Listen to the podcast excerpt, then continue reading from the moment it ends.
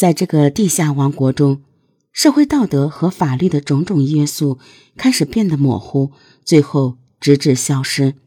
男人就成了唯一制定规则的那个人。就这样，一下给点苦头，一下给甜头，再加上长期的暴力和精神控制，女孩们的良知发生了转变。她们开始变得顺从，有时候为了讨好黑脸男人，他们之间还会争风吃醋。今晚该我陪大哥睡觉了。哼，大哥最喜欢的人是我，你们算什么东西？这些对话成了地窖之中女孩们之间最常见的对话，有几次女孩们甚至还打了起来。男人见目的达到了，就想出了更多邪恶的点子。他买来了电脑和摄像头，在地窖上方的地下室里接上了网线，将地下室变成了一间裸聊工作室，强迫女孩们在网上做出低级下流的动作。在线卖淫替他赚钱，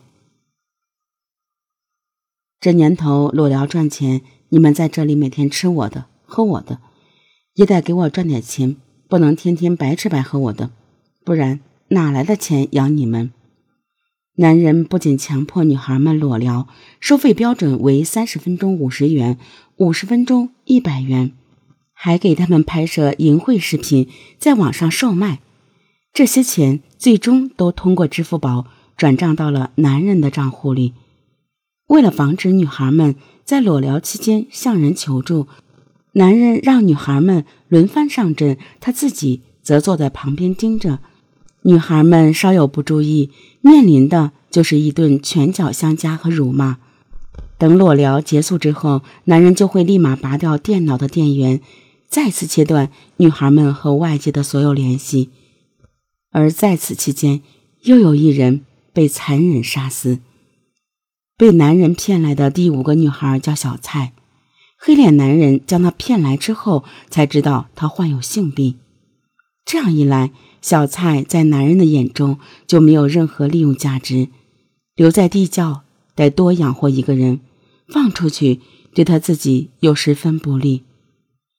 什么事情，但凡尝试过一次，再做第二次。就容易得多。男人又动了邪念，想要将小蔡杀死。有过上一次的成功经验，男人就知道如何利用这些女孩帮助他达到目的。首先，在男人的引导和挑唆下，女孩们和小蔡之间出现了矛盾，并日益加深。男人找了个机会，将自己想要杀死小蔡的想法告诉了其他几名女孩。并唆使女孩们欺负小蔡。其次，男人经常虐待小蔡，对她拳脚相加，折磨手段越来越残忍。黑脸男人将小蔡的头按在粪便桶里摩擦，仿佛他手中抓住的不是一个活生生的人，而是一个没有生命特征的塑料玩具。小蔡越是求饶，越是哭喊。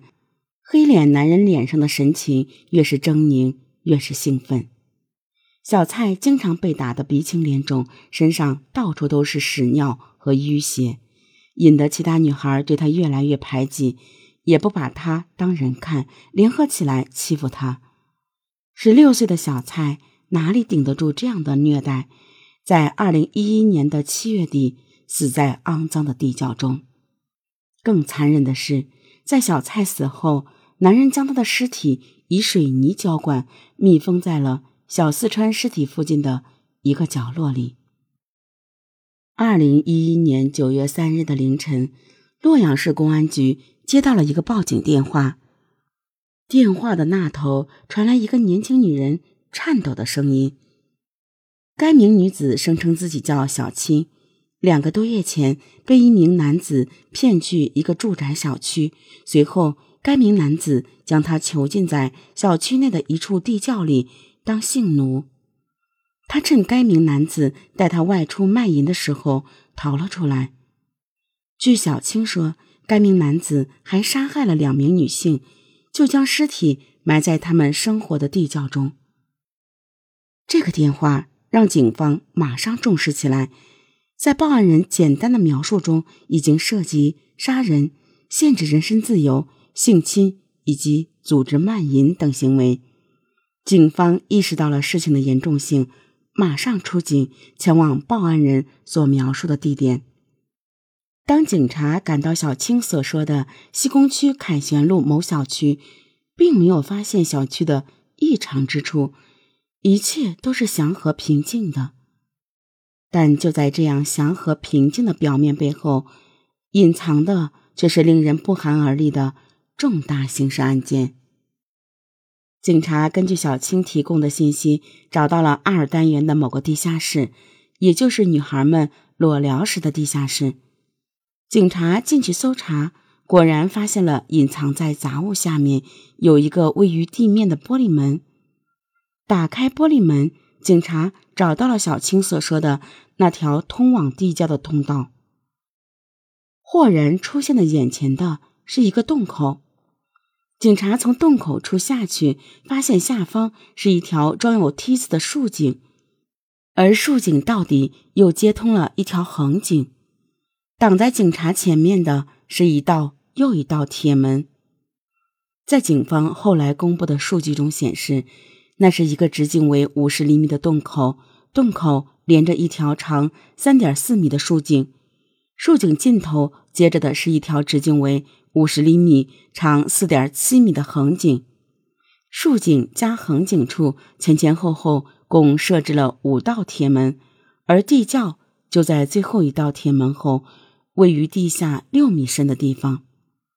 随着横井中的铁门被一个个打开，警察的心情也越来越沉重。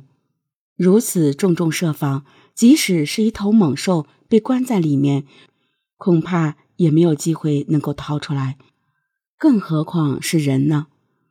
在没有达到横井的尽头之前，没有人会知道这些门的背后隐藏着什么可怕的事情。也没有人会知道被关在里面的究竟是人还是鬼。当警察正准备打开最后一道铁门的时候，里面传来一个微弱又略带期待的女子声音：“大哥，你来啦！”那期待的声音似乎翘首以待已久，仿佛他口中所叫的那位大哥就是他的生命之光。走在前头的警察。听见这声音，立马提高了警惕。看来这是最后一道门了，里面果然有人。他一边想着，一边加快了手中开锁的速度，想看一看里面关着的究竟是不是他们要解救的被害人。门被打开，迎面而来的景象出人意料。按照常理，通常被害者在被解救的时候。会痛哭流涕，说：“太好了，我终于能见天日了。”之类的话。但令人想不到的是，打开门的一刹那，警方看到的是女孩喜笑颜开的脸。他本以为开门的是那名大哥，当看清是穿着制服的警察后，那女孩表情突然僵住了，愣了几秒，才开始。嚎啕大哭，警察们也愣住了。没想到女孩脸上的笑容竟然是送给嫌疑人的，她嘴里的大哥居然就是囚禁虐待她的人。